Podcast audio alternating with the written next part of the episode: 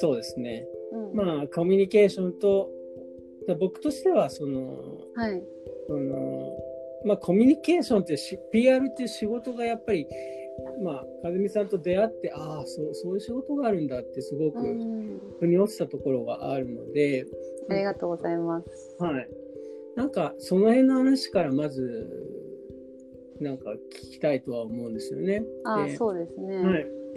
最初はでもあれでしたよね K さんとお会いした時ってあの、はいきっかけはまああの可愛らしい女性がいてその方があの K さんっていうデザイナーさんが、あの素晴らしい方がいらっしゃってパリに初めて行くんだけれども、えっとパリの情報を持っている方がもしいたら、紹介させてもらいたいみたいな。そうですね。で、はいあのパリでその誰かをごご紹介いただいたりとかできるようなことがあればお願いしたいんですけどみたいなお話いただいて、うですね。一度お会いしたんですよね。それが去年の6月、な7月とかとか8月ぐらいね、うん、ちょっとなんか暑い時期だった気がします。はい。なんかおでん食べませんでした？うん、おでん食べました。暑い時期なのに確か。そうですよね。おでん食べましたね食べま。したね。うんはい。でその時にあの K さんがどういうデザインをされてるかとかそこまであんま知らなかったんですけど、お話をい聞いていたら、あの、はいまあすごくこう K さんの世界観がすぐにこう想像できるというかそういうのがあったんで、あのまあ初めて会ったような感じがあんまりしなかったっていうのが実は、あの今更なんですけど本音なんですね。なるほど。はい、えそれってなんか事前にこう作品とか見てもらえたんですか？それとも会った時のまあなんかちょっと話してみての印象とかでですか？あそうですね。一番最初はでもあの、えー、とそのコレクションぐらいは知っておかないとと思ったんで、はい。まあ、お仕事のえベースになるお話でしたし、うんえっとちらっとサイトを見たりとかあと、うんインスタグラムでちょっと検索したりしたかな、うんうっていう感じでしたかうん。ね。であのほっそりしたデザイナーさんだなとか、なんかそんな感じの印象でした。うん なんか僕は初めてお会いしたの、まだその間に入ってくれた可愛い方が まだいらっしゃったので、いきなりおでん屋さんでなんかね、向き合って、初めましてだったなと思あそうですよね。はい。なんか、どっしり構えた、なんていうんですかね。それはあの、落ち着きのとってもある方で、あの、で、まあ、あの、確か、確かというか、すぐにこう、同世代っていうのがすぐ分かったのがああって、そうでしたね。うん。うん、なんか多分見てきた景色とか、その、うん見てきたそのファッションの歴史とか、トレンドとかの動きも同じような立場から見てきたっていうようななんか親近感が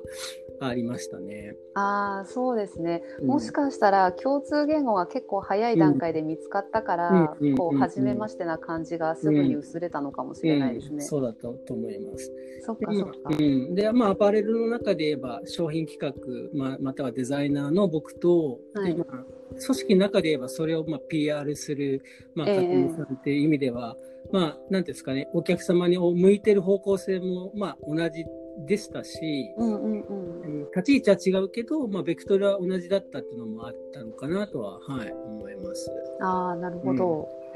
そうですねで確かそのパリに行くっていうお話をされていたから私もパリコレとかに行っていた時期のことをすごうんくその日思い出してたんうんですよ。うんうんであのちょっと PR のお話しさせていただくと、うんあの最初私もファッション業界にいて、はい。えっと、デニムがメインの会社に勤めてたんですね。うんうんはい。でそこでマーケティング室っていうところに入って、はい。えっと、PR とかプレスっていう仕事が何をするのかわからない状態でそこにまあ行ってしまってたわけですよ。はい。であの先輩が辞めることになるっていう風になってはい。でパリコレにその先輩はずっといてたんですけどうん。あのその引き継ぎをするっていうので行くことになって、うんうんでそこから7年毎年 2, 2回から4回ぐらいパリとミラノもあったんですけど行ってたんですよね。うんでその当時、はいはいはい、でその当時うんあどうぞ。それってえブランドデニムのブランド日本のブランドだったっていうことですか？えっ、ー、とねイタリア人のデザイナーが作ってる、うん一応フレンチブランドって言ってました。えっ、とあのブランドの名前は、えーとね、マリテ・フランソワ・ジルボーっていう名前で、うんもしかしたら、はい。K さんのアトリエにいらっしゃる、はい。えっ、とあの年代の方たちはご存知かもしれない。あの今はすごく当たり前になったしもう当たり前すぎてその名前を知らない方も多いと思うんですけど、うんデニムのストーンウォッシュっていう格好を初めてやったって言っている人の一人うんだったみたいですね。なんかデニムっていうとアメリカのなんかテキサスみたいなイメージの時代もあるけどその後かなりこう洗練されたものとか、うんイタリアから発信されたそういう、まあ、エレガントなラインのデニムっていうのもあ,、あったわけですよね。そうですね。その当時そのジルボーっていう人たちはペグトップパンツっていうあの先がすぼまってるうん形のものはい。をデニムで出したりしてたみたいで、うん。うん。あの作業着だったジーンズをこうモードに昇華したっていう時代の時に活躍した人なんじゃないかな、えー確か。うん。それの日本の代理店でお勤めされてたってことですか？そうですね。うんうんうんなので、は橋本のパリやイタリアに、まあ、年に2回。そうです。であの、コレクションをやるたびに、はい。えっ、と、日本のメディアの方にご案内を送って、はい。で、えっ、と、いあのコレクション見に行きますとか、えっとデザイナーさんのインタビューさせてくださいっていう、うん。まあ、こちらからお願いします。デザイあの今回ちょっと新作があるんでデザイナーのインタビューぜひお願いしますみたいなやり取りさせてもらったりもしたんですけど、うん。うんそういうのがあってあの毎回コレクションのたびには向こうに行って日本のメディアの方たちをアテンドするのと、うんうんあとは、まあ、あの彼らの事務所に行ってあの年間の打ち合わせとか今シーズンどういうことをするよとかうん。そういうのをすり合わせたりっていうのをしてたんですよね。うんうんうんでその当時っていうのは、はい。もう本当にあのパリに行けるとかミラノに行けるとか、コレクションにあの立ち会えるとかそんなことでちょっと、多分気があの舞い上がってたっていうのもあったと思うんですけど はいある時、はいあのえー、とふとね思ったことがあったんですよ。それがあのデザイナーさんがちょっとこうか言葉を話すのが得意じゃない男性なんですね。えっと、イタリアの、あ、フランスのデザイナーさんって言いましたっけ？イタリア人？イタリア人で。あ、えー、とごめんなさい、えー、とフランスですフランス人。はい。はいで、えっ、と、うんうんうんジルボーって言うんですけど、その方が。はいジルボーさん、お話が得意じゃないので、うんあまり友達がいないって自分で言っていて、はい。で、その代わり、あの、絵を描いていたから、うん。それで絵が上手になって、はい。文字を書くよりも記号とか数字が得意だったんで、数学的な考え方をする人だったんです。あ、えっと、コミュニケーションの手段に、えっと、はい。えっと、言葉じゃなくて、そういう文字ですとか、絵を使ってたってことですか？えーっとね、言葉も普通にこう会話をするんですけれど、時々うん。不思議なことを言い出して、うんえーっと方程式みたいなのを書いたりとか。いわゆる数学ってことですか？数式？そうですそうです。数式。えっとね 本物の数式もあるんですけど、はい。独自の数式もあってそれがねあのこうぐちゃぐちゃに出てくるから私たちもわからないんですよ。そうで彼はそういうコンプレックスがあったんですよね。んなんですけどそれをその絵を描いていたり、うん方程式を独自に作って一人遊びをしていたっていうのがあって、うんそれがデザインのところどころに落とし込まれてるんです。であのショーに来るとみんなとにかなく見た目でわーってなるじゃないはいですか。はいはい。でそのデザイナーさんは言葉じゃなくって、うんデザインで表現するからデザインで表現されたものをちゃんとこう理解してもらうために、うん。言葉でサポートするのが PR の仕事だってふと思った日があったんですよ。ほでその時に、そもそもそのコンプレックスというか悩みみたいなところから1枚のデザインのデザイン画を描いて、世界中からそのコレクションを見に人が集まって、うんでオーダーがついたらあの生地屋さんが動いて縫製工場が動いて、うん。お店に商品が入るっていう、はい。その1枚の絵からものすごい雇用が世界中に生まれるっていうのがまたあー。なんかすごいなと思って、それでそのあのいわゆるファッション業界うん。デザイナーさんのお仕事を支える PR って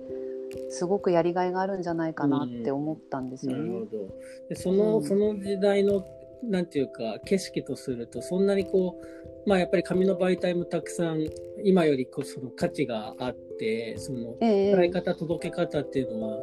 なんですかね、まあ、ネットメディアをより、ななどのあたりがそう強いというか、今とそのコミュニケーションの手段はだいぶ違った感じですか、あそうですね、えっと今はインスタでライブしたりとか、うんうん。えっとストリーミングとかライブストリーミングとかいろいろあると思いますけど、はい。その当時は、えっとえっとオンラインショッピングっていうもの自体がなかったうんうん時期、うん。で、えっと携帯電話もあのスマートフォンじゃなくて、ガラケーって言われるもののでしたね。うんうん。うん、Facebook もなかったし、うん、Twitter もなかったんじゃないかな。な？そうすると、はい本当にそのあのインスピレーション元になる、まあ、デザイナーさんやそのスケッチだったりその最初の作品が、あの本当にそこでも得た情報をこう本当に飛行機に乗るとか船に乗るとかで実際にこう、和美さんがこう日本に持ってきてるみたいなそういうええ。認識意識のそう重要な重たさっていうかこうすごいこう自分が運んでる感がすごくあったんですね、そう、すごくありました。うん。なので、昔に、えっ、と、あ、うん。今に比べて昔の方が、うん。えっ、と、いわゆるプレスリリース、はい。あの、今今シーズンはこういうテーマでこういう商品を、うんあの皆さんに提供しますっていうそのプレスリリースを書くことうにんすごく、あの神経を使いましたよ。うんなるほど。うん、その薄れないっていうか今、ま、チャンネルもそんなに、ね、ななかったとするとそこで書いた一言がそうんのまま本当に届くっていうような。そうですそうです。んで紙になって残ってうん。っていうなんとなくこう責任感、うん。もちろんそのデジタルにもあのより広く知れ渡るとかっていう、はい。あのまあ、緊張感とかあると思うんですけど、うん。それとはまた違ったなんですかねプレッシャーみたいなのがありましたね。今だったらね、ウェブ上で載っけたたプレスリリースは、なんていうか、修正しようと思えばできちゃうみたいな、そうですね。基本的にはバージョンアップみたいな発想がね、何にでもあるから、またそれは紙ではできないことでしたから、きっとね、その重みさも、ね、文字に起こす重さみたいのは、また違ったのかもしれないですね。そうですね。でそういうなんかグローバルなその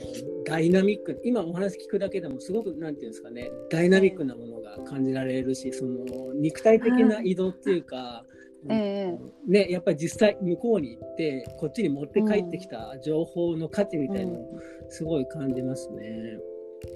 ね当時はねそう言われてみればそうですよね。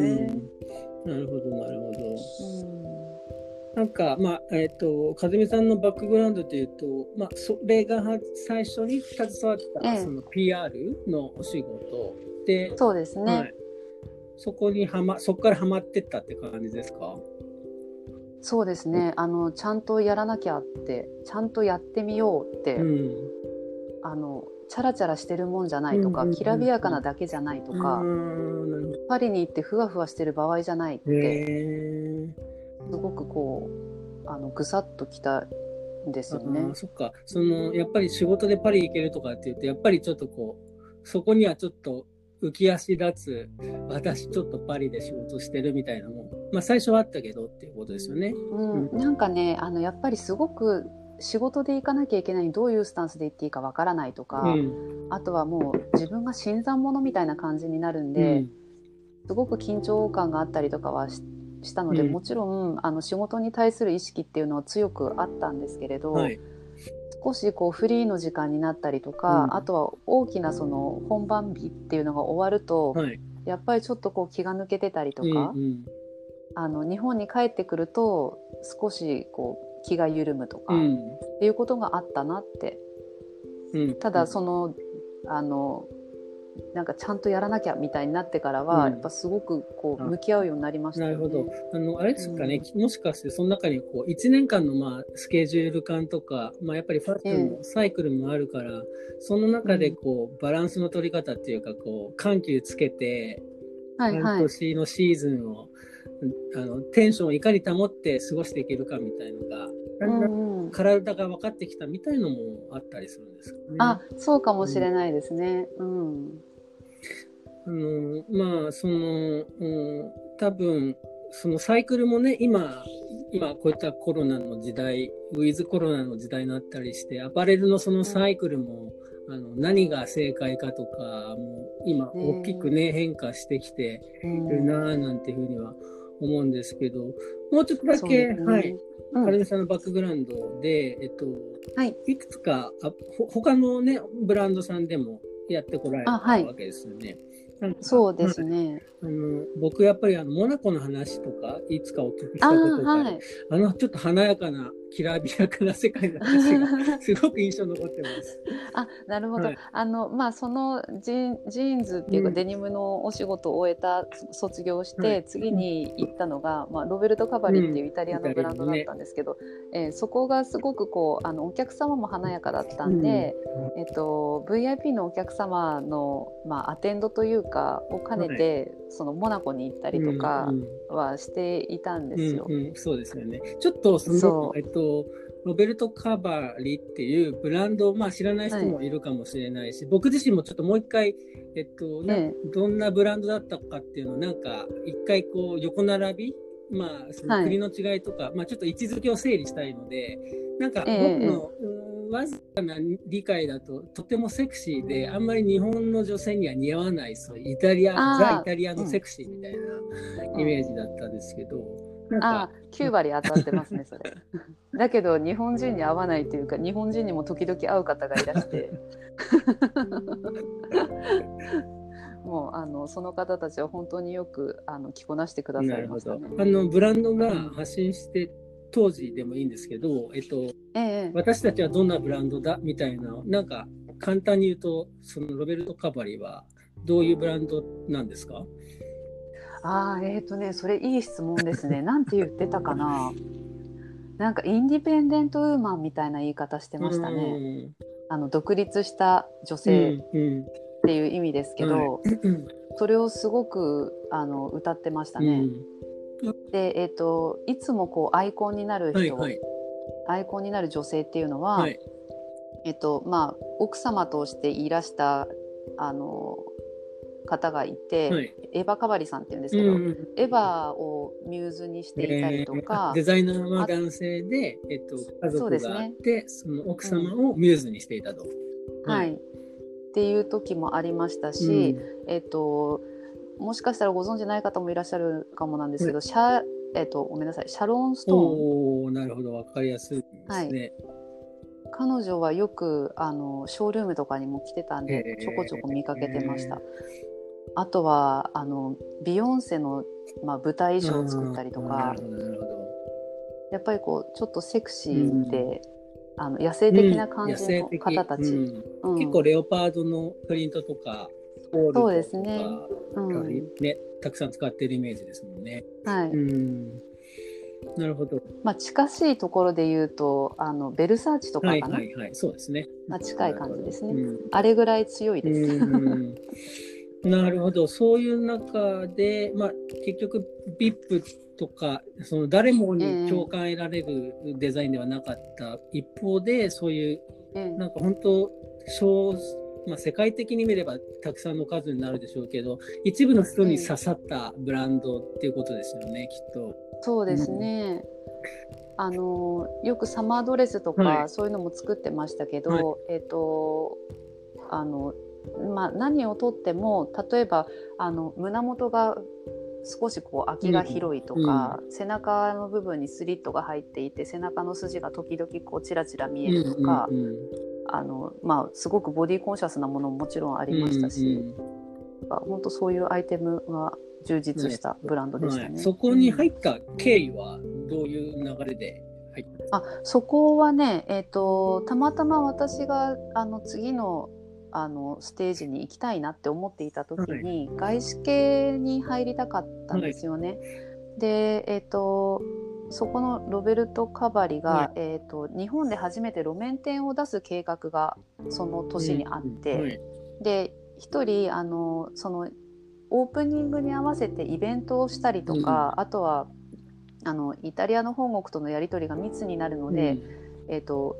言語が分かる人っていうことですで、に1人あの PR のチームに入ってる女性がいたんです、はい。ただその方があまりファッションに強い方ではなかったみたいで。であの英語でコミュニケーションが取れる、えっと、日本のそのメディアとかスタイリストさんにパイプがあるできれば女性で誰かいないかっていうふうになった時に、あのすごく昔からお世話になってた編集の方からご紹介いただいたんですよ。はいはい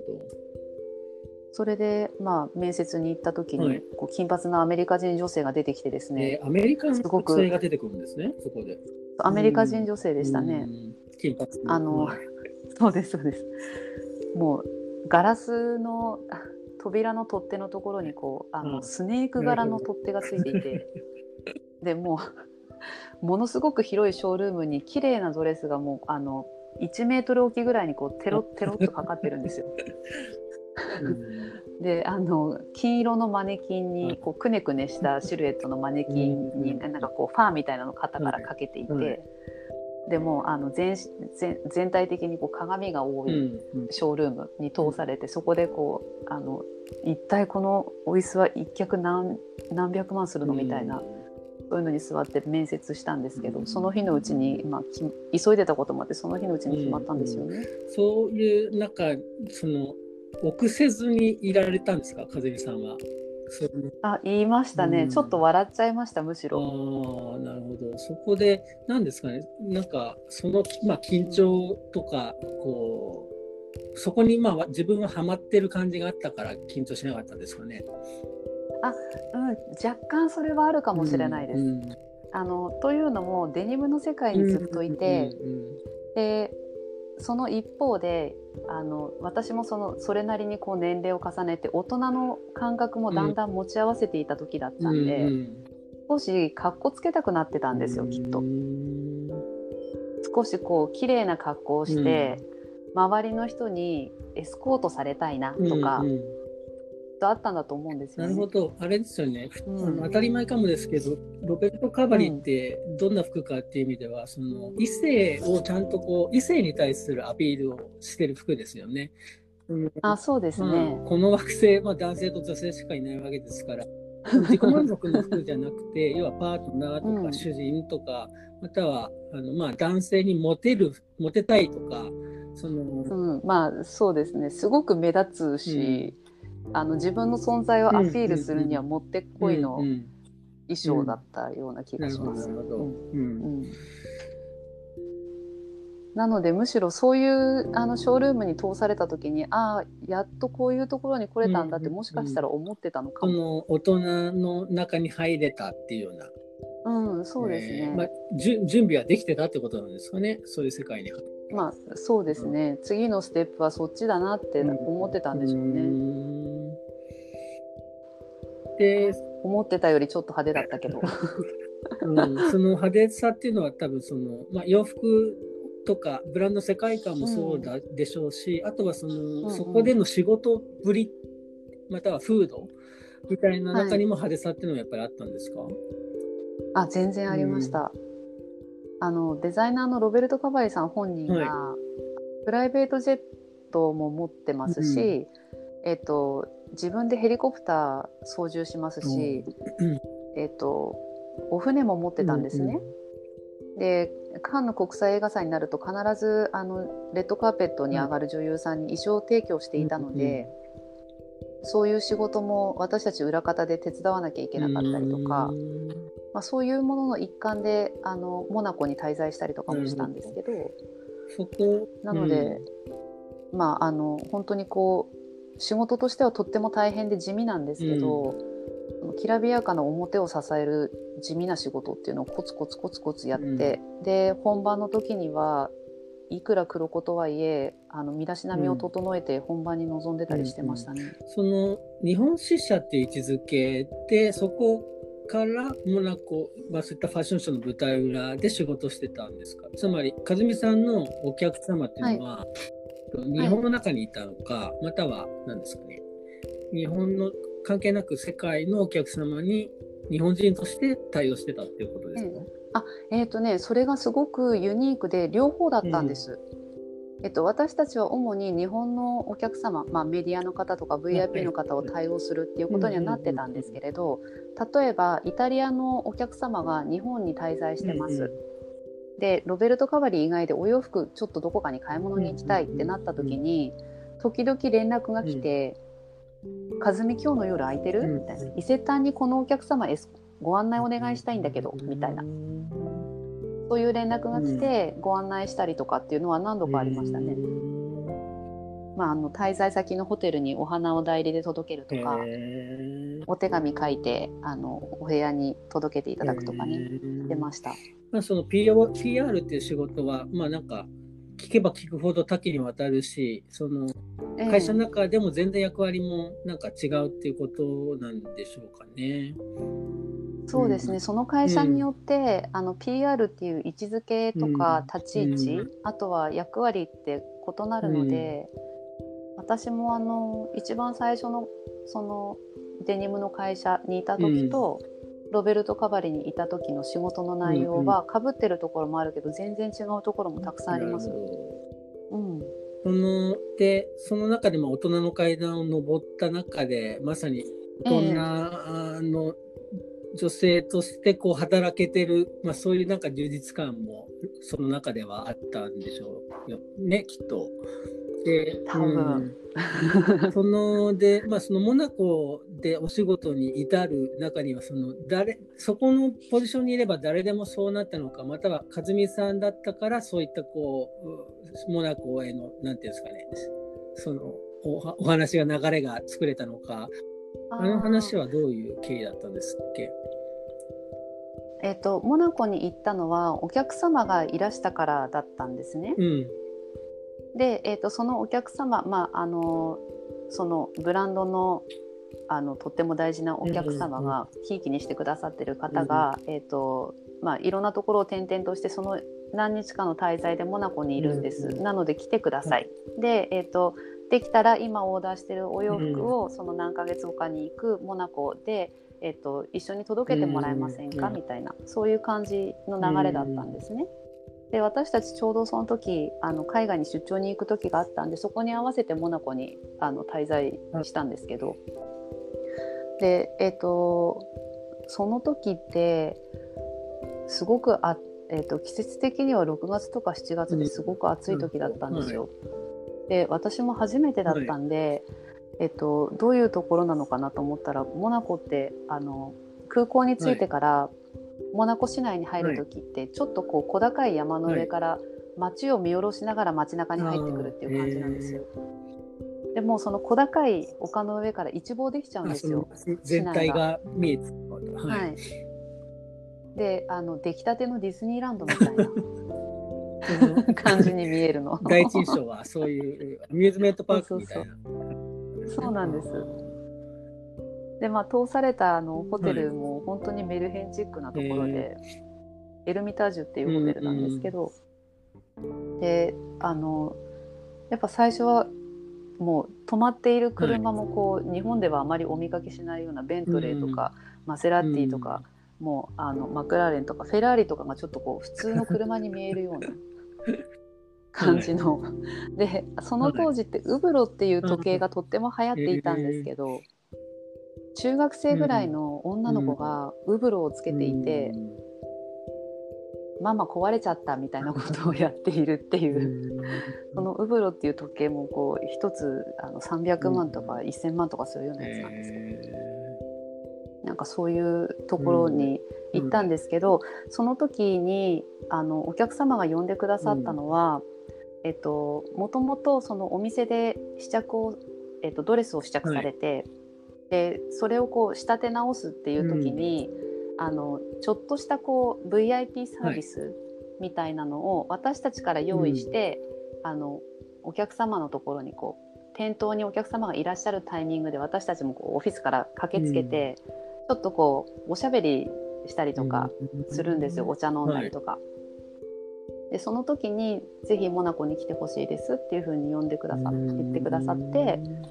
行くことになったんですよね。まああの向こうではお食事したりとかっていうことぐらいしかしてはいないんですけど。えそれつまりお客様店頭では,、はは接客担当とそれ以外に何ていうんですかね、PR も一緒にこう立ち会ってそうです。っていう時間っていうかそういうおもてなしを、まあ、VIP の方にはされるってことなんですね。うん。はい。そっかその接客そのまあ採寸というかこうピン打ったりするそういった職人さんは、まあ、世間話はできないしってことで、あそうなんです。役割が違う、うん、担当がそういった相手。そうですね。なるほどなるほど。で私たちはその PR の視点から、例えばそのお客様が海外に頻繁に行かれる方だっていうことを把握している場合、例えばあのいついつ何々コレクションがミラノであるんですけどよかったらいらっしゃいませんか、うん。とかそういう会話ができるわけですよ。でそうするとお客様も、そんなところに呼んでいただけるんだったら、その時用のお洋服今考えておこうかしらっていう感じになってくださる。えーそのえ営業的な、まあ、PR ってやっぱり本当はねそのいろんな要素を含んでますよね。その結局ね。次の一着につながることも結果的には出てくるしって。う。ん。うん。うん。そうですね。ただ何をするにも、PR ってあの一般的には、例えばあのいわゆる会社の業績が良くなくなると、比較的早い段階でこう縮小される部署なんですよね。。なんですけど本来であれば PR っていうのは、あの PR 予算っていうのは営業の方たちが売り上げを立てたその一部を使って PR をしたり、プロモーションをしたりするので、絶対に現場に帰るものでなければいけないんですよ。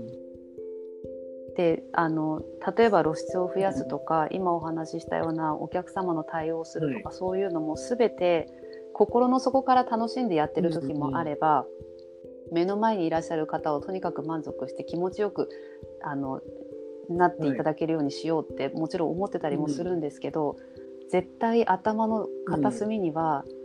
ちゃんと現場にその営業とか売り場の現場に帰るようなことを何かしらできているだろうかっていつも思うんですよね。うんうん、なので多分手法とか、そのお話の仕方とか切り口は違っても、ゴールはいつもそこにあるのかな。まあその意識の中でそのやっぱり連携プレーだから自分の動きとか、えー選ぶ言葉が結果的に、まあ、売り上げに、まあ、つなぐとしたらそれは結局営業とのまあ連携とか、まあ、やっぱり組織の中での、まあ、自分の立ち位置を、まあ、常に理解した上で、まあ、その PR という仕事を、まあ、楽しむでそのただ楽しむだけじゃその還元できないかもしれないしっていう、まあ、そういう意識を常に持ちながら働いていたっていうことですよね。そうですね。で PR ってやはりそうあるべきだと思いますね。その、うん。今そのえっとそのまあ削減その縮小のフェーズで意外と早くこうなんかまあ切られる傾向があるっていうのがなんか PR っていう職種のまあ宿命、えーみたいなお話も今ちょっとあったんですけど、うん、まあ、はい。この話ははい。今はちょっととりあえず一回脇に置いておいて少しこうキラキラした、そのまあモナコなんていうんですかねそのそのいいわゆるラグジュアリーって何なんだろうとか、そのワクワクする女性が綺麗になるっていうことがな素敵ななぜ素敵なのかみたいなそのモナコで、うんもうちょっと見た景色をもうちょっと聞き聞かせてもらえますか、うん。あはい。もちろんです。あのーまずですね、ホテルにホテルチェックインするじゃないですか。エルミタージュはいはい。えっ、とね、タクシーでたどり着くんですけど、あの、まあ、あの、ホテルの方が開けてくださって、こう、ご案内してくださるんですよね。で、ホテルにチェックインしようと思うと、あの、ソファーの席をご案内されて、でソファーに座って、まあ、フランス語でこう、うんわーっといろいろこう説明されるんですよ。であの私はフランス語がそんな得意じゃないので、英語でこちらは切り返すじゃないですか。そうすると 英語もそんなに美しい英語を話すわけじゃないのに、すっごくなんかあの英語がお上手ですねみたいな一言を言ってくださるんですよ。えそれであのバラの花が浮いたなんかお茶みたいなの持ってきてくださったりとかして、まあ、最初から気持ちがいいですよね。そのまあもてなすのがそのまあまあ上手というか気持ちよくさせてもらえたしてくれるっていうそのもてなしはやっぱり一流だったっていうことですかね。そうですねうんですしそこでやっぱりこう思ったのは、えっと自分もそういうふうに、あのそういうサービスに値するようにしなければってやっぱ思うんですよ。あー面白いね。なのでいつもこう適当に使って通じればいいやって思っている英語をもっと綺麗な丁寧な言葉で伝えたいとかいつもよりも膝下の少しこうシックな格好で行った方がいいかなとかすごくこう考えるんですよね。意識するというかいつもしてないアクセサリーを今日はちょっとしておいた方がいいかなとかそれはまあ場所に場所に合わせてというか例えばまあ膝を隠してた方が良かったなとか、アクセサリーした方がいいかもっていうのは、その、まあ、エルミタージュっていうそのステージっていうか舞台、まあ、環境がこう、はい。なんか自然とこう誘導してくれる感じがあったんですかね。ありました。そういう雰囲気がすごくあります。であのその中にいて、違和感のないようにしたいなって自分で思う,、こう自然と思ったのと、やっぱり翌日からちょっと意識変わりますよね。あの一泊して部屋を出る時に、あの朝はいつもこうつけないようにしていた香水朝からつけてみたりとか。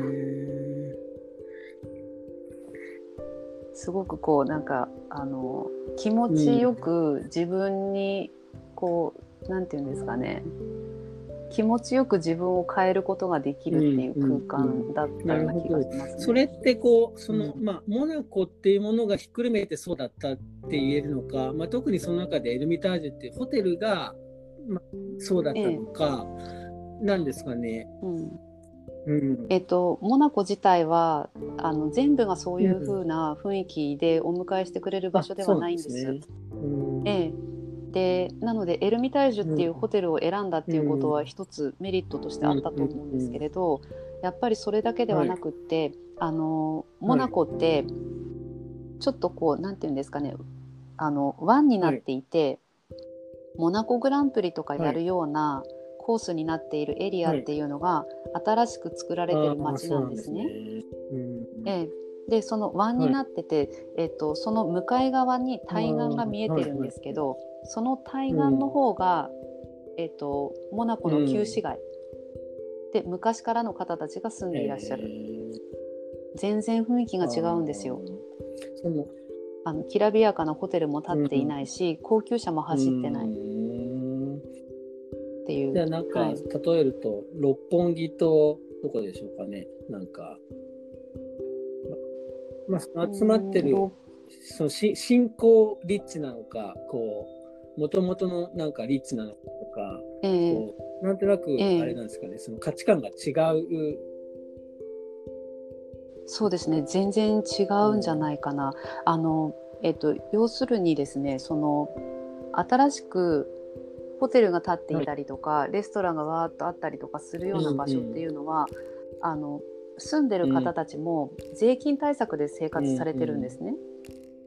なので、えっとそこに実際には滞在していないんですけど、モナコにもルールがあって、えっと年間えっと何百日とか滞在してないと、そこにこう住所を置けないとかそういうのがあるんですよ。でなので皆さん実際には住んでないんだけど、すあたかも住んでるかのように見せるように、自動で電気がつくようなシステム入れてたりとかそうして税金対策のためにその住所をそこに構えてるっていう方たちたくさんいらっしゃるんです。なんですけど対岸の方はそういう方たちは一切いらっしゃらないし、あのスーパーもたくさんあって、で小さな教会があったりとか、なのでもう全然違う雰囲気うん。ですね。そのエルミタージュっていうのはどちらにあるんですか？えっ、とそのあれです。えっ、とディズニーランド側です。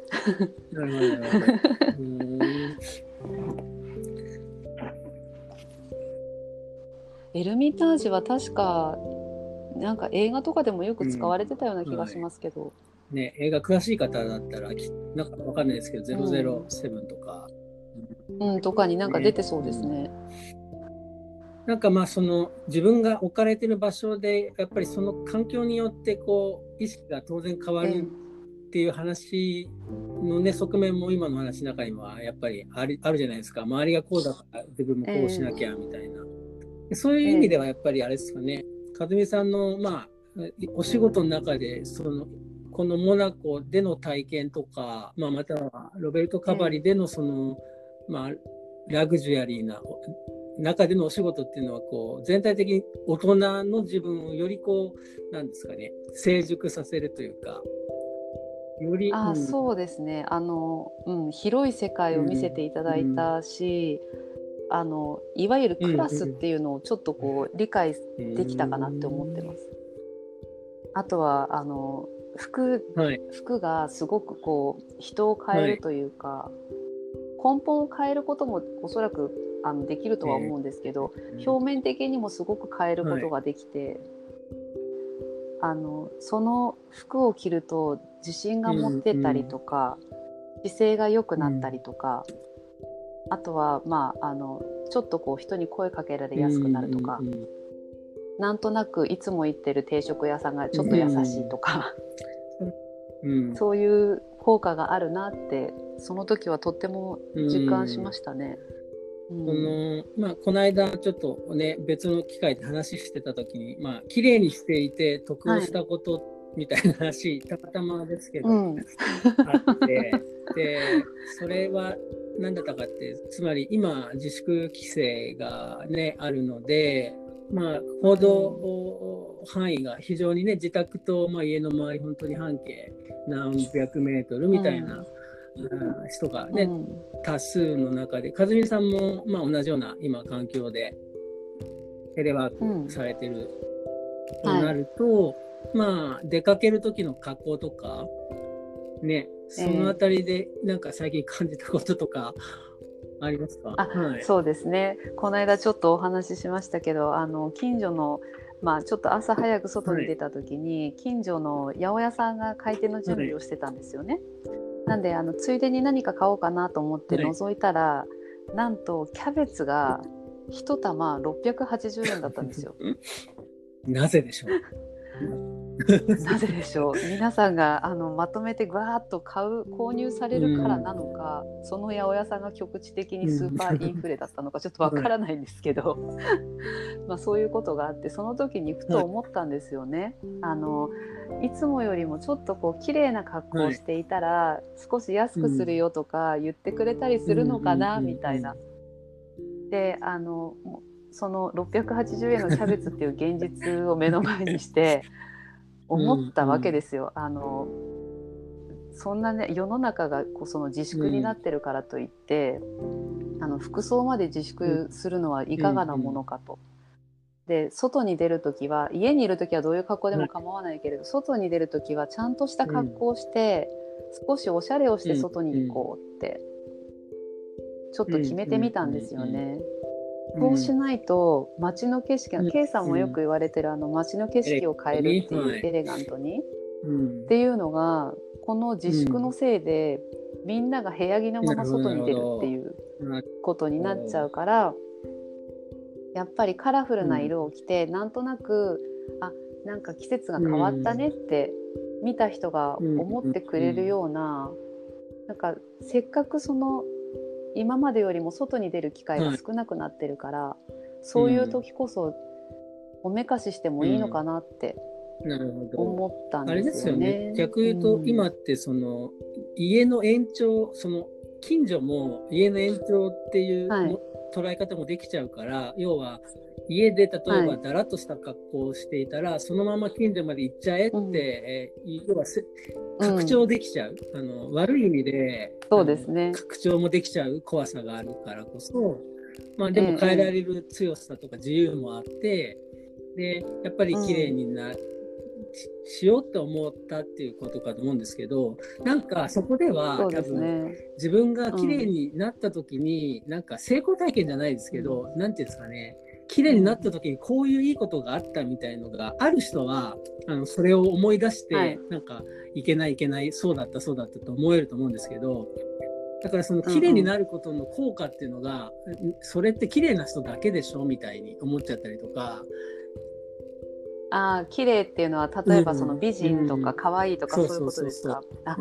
絶対ねそれだけじゃないです。私もねあのパーフェクトじゃない時に、はい、あの格好だけ気をつけていいことはたくさんあります、うん、なんかその辺の多分色そういった実体験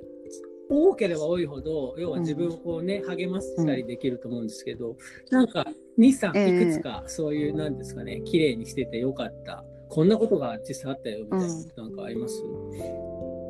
えーと、まずはちょっと職業柄っていうのもあるんですけどスタイリストさんとよくやり取りするじゃない、うんうん、ややり取りするんですけど、スタイリストさんが今まで着てなかったっていう、はい、あの高級なお洋服をのお下がりをあの、うん、くださる。なんかあなただったら似合うと思うし大事に着てくれると思うのって言ってなんかあのプレゼントいただくことが多数あります。それはあなるほど。それは要は引き寄せた、ね、それは絶対に、うん、そうそれは絶対に、あの美人とか可愛いとかではなくて、はい、洋服の役割を知っていて、TPO を分かってるからっていうことなんですよ。この人にあの託せば洋服の価値がちゃんと発揮されるって思う、うん、思います。無駄にならないんじゃないかなって思っていただいたっていうことだと思うんですよね。なので私全然着ないんですけどお着物もいただいてるんですよ。だからそれもいつか着れたらいいなと思いながら。それがまあ意識的に綺麗を心がけた時に引き寄せたまあ一つ二つの実際あった話っていうことですよね。うん、そうですね。そういうこともありましたし、はい、あのお店の店員さんがすごく親切にしてくださったりとか、うん、それは日本国外問わず？国外あの一番印象的だったのは、はい、もしかしたらこれ K さんに話したかもしれないんですけど、はい、海外であの、まあ、食事に行く時に相手の方が予約してくださって、うん、先にお店にいらっしゃるっていうのはもう分かってる。はい、はい、で私はちょっと遅れて行きますよね。でそこのお店は人気のお店だから、はい、予約してても、うん、あの中に入るのを順番待ちしてる方たちがいらっしゃる、うん、行列が店の外に出てあると。なんとなくこうガチャガチャっとお店の入り口に人がいる。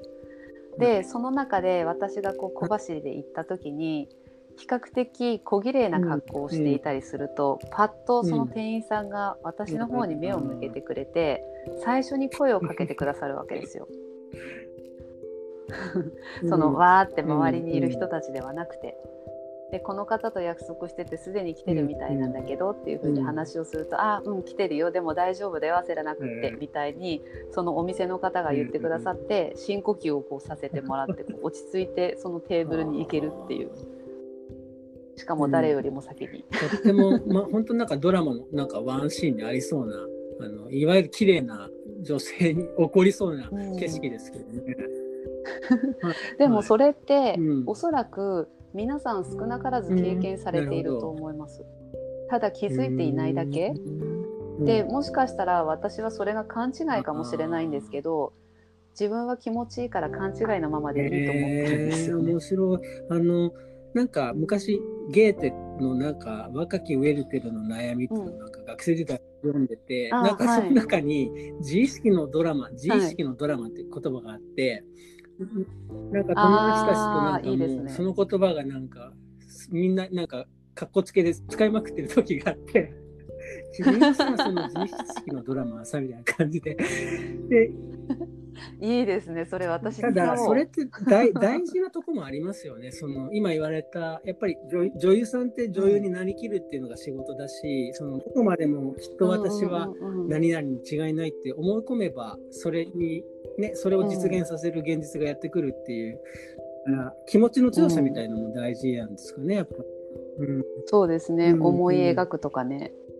あとはその大いなる勘違いっていうのも、ね、うん、あの、うん、すごくこうポジティブな要因になるし、私はあの本当に勘違いでも構わないと思ってるたちなので、幸せ者だなって思うことが多々ありますよ。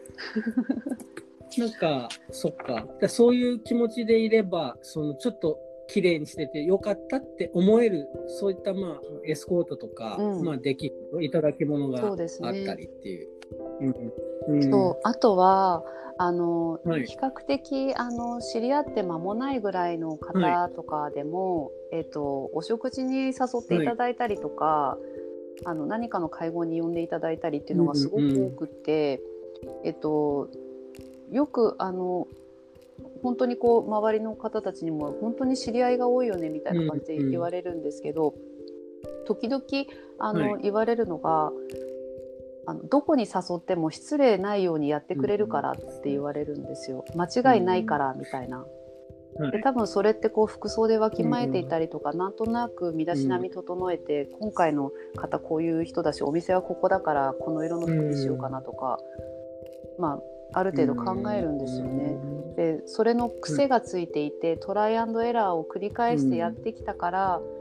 あの今もこううん。お声掛けというか、お誘いいただく機会があるんじゃないかなって思ってるんですよ。そそれを目指し目標に頑張りたい女性ってなんかいっぱいいる気がしてなんか今の言葉ってそういうふうに、ね、周りから見てもらえるのを目指してる女性もいっぱいいると思うなと思ったんですけど、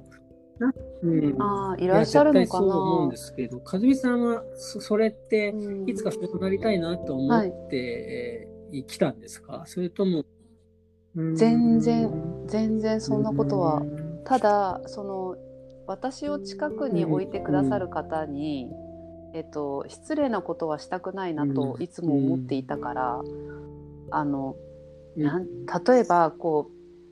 うすごく暑がりなんで比較的こうなんだろう露出の多い服を着たいっていうふうに思っても、一応羽織を持って行って、様子をこうちゃんと空気が読めるまでちょっと我慢しようとか、やっぱそういう意識は毎回いつもあるんですね。でそれの繰り返しをただしてきただけな気がするんですけど、そのどこに呼んでも失礼がないからみたいな一言を言われた時に、あそういうことなのかなってうん。思ったんですよね。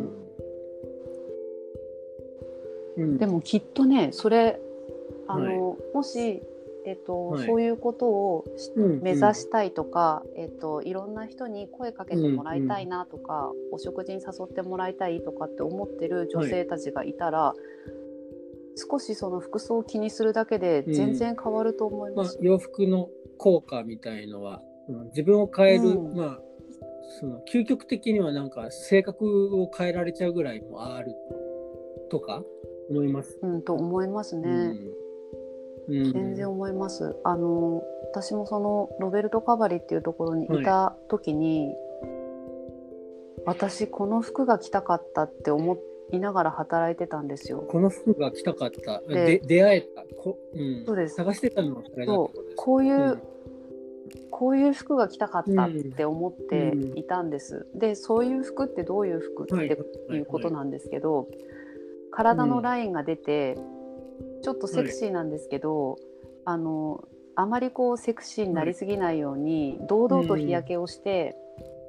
であの背中を出したりとかしてたんですね。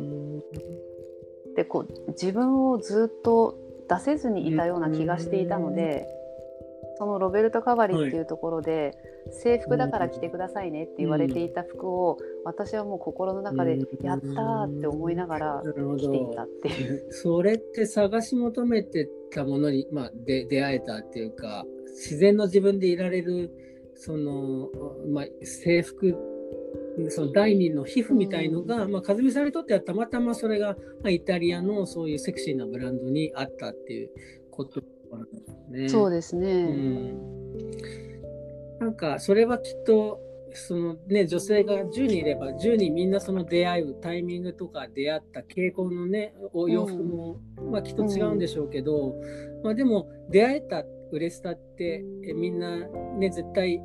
与えられるものだと思う思うんですけど、うん、だし、きっとみんなもそういう服に出会えると思うし、もしかしたらもう出会ってるかもしれないしなんかそしたらうん。仮にまだ出会ってないまたはあとあと本当にもう少しで出会いそうな人が仮にいたとしたら何か言えるヒントって何ですかね、うーん。私だ私から、えー、とはい。言えることはとにかくあのとうん。一つトライすること、うんうん。まず、えー、と何にトライするかというと、それは色です。なるほど。うん、うん色だけで全然変わると思うので、まずいつもの自分が持ってるものじゃなくって好きなんだけどこれ似合わないみたいなのがあったら、あの値段が安いものでも何でも構わないので一度買ってそれを着てみる。で特にもうきっとあのビデオでチャットするとか、あのズームするとかそういうのが結構みんなの日常に入り込んでるんで今後も普通に使われると思うんですけど、そのトップスを着て街の中を歩くのがちょっと躊躇するようだったら、テレビ会議の時に使っあの着てみてもいいと思うんですよね。そうするとこう自分が見えてるし、相手の人の反応もわかるじゃないですか。でコーディネートに困る必要もないので、うん家の中にいれば。だからそれで少しもうあのうん半歩なのか、一歩なのかをちょっとこう踏み出してみるみたいなのをすると、出会いが近くなるんじゃないかな。まあ、その何かチャチャレンジしてみるっていうことをそれの中で色っていうのは意外と、まあ、チャレンジしやすい要素なのではないかってことですよね。うん、うんと思います。あとはまあ全然違う場所に行ってみるとかですかね。うんなるほど。それはあーまあ旅旅まあ旅とは何ぞやみたいなところで言うと全然知らない。あの、うん旅もありますけど旅みたいなそあの、えっとそういうことでもなくても全然いいと思ってて、例えば行ったことのない銭湯に行ってみるとか 乗ったことのない電車の線に乗ってみるとか、うんそういうことでも全然いいと思うんですけどいつも見てる景色ちょっと変えてみる？あれですよね。な何にするにせよそのへ変化してる時に自分の気持ちがどう動いてるのかなとか。あそのアンテナ立てないと意味ないというか、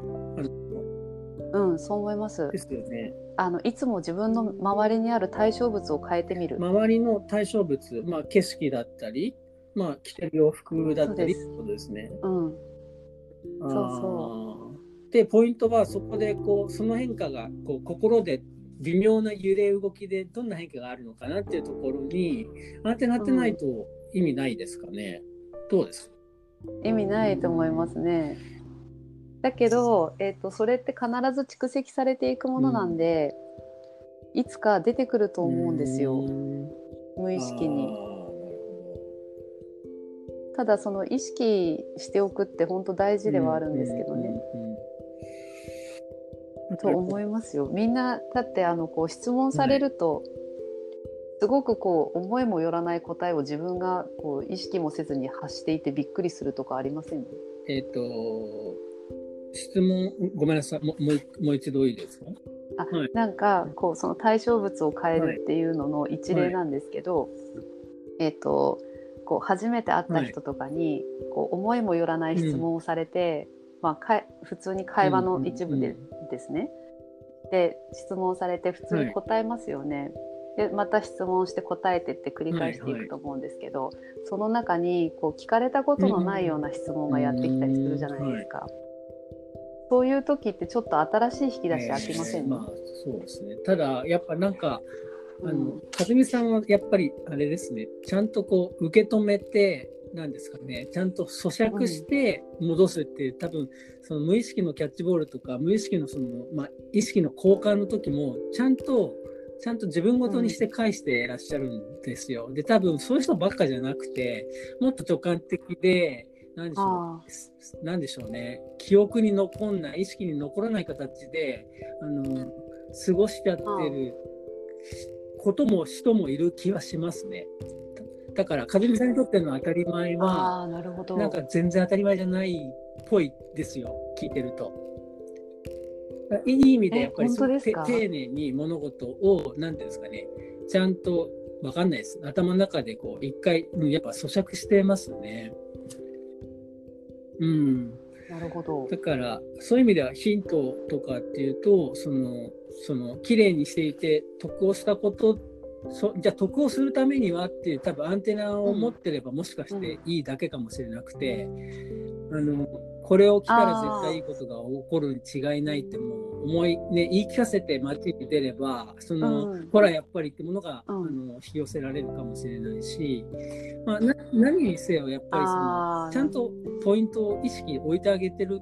お置いてあげることが大事なんだなって僕は今聞いてて思いました。うん。うーん。なるほど。えちなみに、K さんは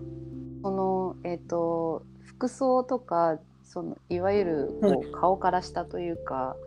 選ぶ服とかであのいつもと違う体験したりとか、そうあの自分の感覚がちょっと違う、うんいつもと違うなって思ったりしたことってあったりします？ぶ男性と女性の違いなのかちょっとわからないですけどあのあの、ええ。なんていうかやっぱすごく違うなと思いましたお話聞いてて。とってもなんか風見さんうん。あ本当とに面白い。え聞きたい。僕なんですかえね何が違いますか？そんなにその色の違いによって自分がどんな気持ちの変化が起きてるかとかあれそんそんなに敏感にそこ、なんか意識は持ってなかった気はしましたし基本的にあの、仕事仕事着みたいなもので考えると、えっと、例えばそのええ。スティーブ・ジョブズとかって、あの毎日うんデニムと黒い T シャツで、あの毎あそう日同じ、ねうん、お洋服着てたじゃないで。すか。うんまあでもええ余談ですけど、ちなみにあの T シャツは全部一世三宅だったんですけどとか、うん、あそうですよね。うん、なんか一つのブランドで日本のものだって記憶しでもてました。ね、うんほ他のそのメディアを通じて見ると、この人いつも同じ洋服でなんか洋服に興味なさそうみたいに見える。まあ、そんな見方もあると思うんですけど、僕それすごくわかるとこあって、ええ。つまり、その、ええ。やっぱ物を選ぶってエネルギー使うので、その毎日同じ例えばネイビーだけ着るってもう決めちゃえば、要はそこで朝選択するエネルギーが不要になるので、まあそれ以外のものにエネルギーそうんうん。遭ぐことができるっていう、まあ、洋服っていうものの選び方をそこまでこう極端になんか位置づけちゃう発想も僕の中にも実はあって。制服ってそういうもんだよね、だから楽でいいよねって思うとこもあるんですよね。まあ、だからか、はい、一方でその実は今メンズのジャケットなんかケースからメンズのジャケットを出したいなと今思ってて、はい、あ本当に？それはニュースですね。今とわり、へー。まあ、自分サイズで今作り始めてるんですけどなんかねすっごいワクワク、もうドキドキすっごいするんですよね。そのドキドキはどこから来るんですか？トなんで？やっぱりジャケットが持ってるパワーだと思います。つまりその T シャツには持って、うん持ち得ないパワー、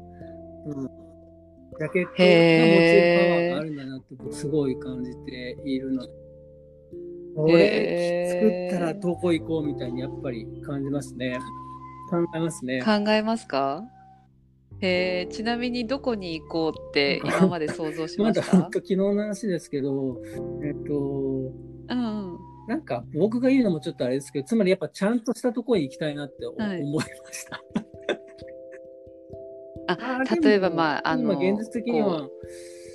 そのなんかホテルのラウンジとかでこう何人かお友達とね45人で集めてちょっとこう、お酒でも飲もうみたいなことを企画したいなーって思ったりあとかアペリティーボもみたいなね、ちょうどこの夕方5時とか6時ぐらいにねいいですね。うん、ですね。あのはい、うん、へえ面白い。そうなんだ。でもその、えー、と服を選ぶことに対してそこまでこう位置づけ、位置づけというか意識をしていないにもかかわらず、ジャケットに対ジャケットに対しては、えーとうん。まあ、こういうところに行きたいっていう妄想が生まれるっていうのもすごく不思議なバランスですよね。まあ面白い。まあうん、ジャケットのパワー多分ドレスのパワーとか、うんワンピースのパワーとか、あとやっぱり僕はブランド崇拝者なので、ブランドのパワーってやっぱりありますよね。ええあのブランドをあー着ているからには、やっぱりなんかこう、ちょっとちゃんとしたくなるよねっていう。僕はそういうブランドを持ってるし、アイテムだけじゃないと思います。はい。わかります。わかります。すごくわかります。あの失礼のないようにしなきゃとか、今日はちゃんと決めるぞみたいな、ちょっと気が引き締まったりしますよね。あありますよね。つまり多分イメージでも良いっていうことで、まあ、ジャケットとかじゃなくてもそ要はブランドのイメージだけでもそういう気持ちにさせられることができるっていう、うんなんかファッションの魅力魅力は僕はなんかその物を超えたその周りにある空気感とか、まあ、イイメージが人をはいこう、なんかねいい意味でこう左右させられちゃうそういうパワーが、はい、ね、ファッションにはあるのがやっぱり魅力ですかね。うん、うん。うん、面白いですね。まあ話もすごい尽きないし 結構またあの話したいこととするとなんかそのまず PR の仕事をまたなんか、あの掘り下げたいなと思ったことと、そのあとはどうですかね、やっぱりもうちょっとその綺麗にしていていることまあ誰にでもまあそのやっぱり美しさの可能性とかその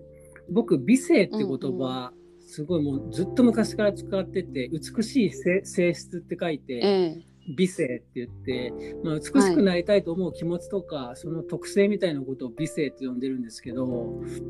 なんか美声で、はい。素敵な。そうなんですよね、美声で検索すると全然出てこないからあれこれってそっか全然造語なのかと思っててとにかくはそういった美声っていう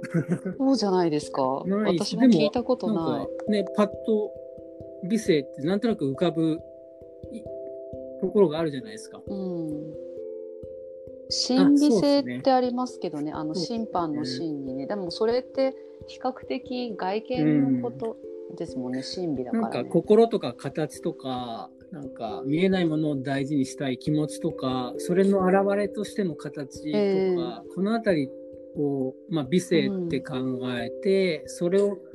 なんかそれを望む心っていうのがあると思っているみたいな。はい。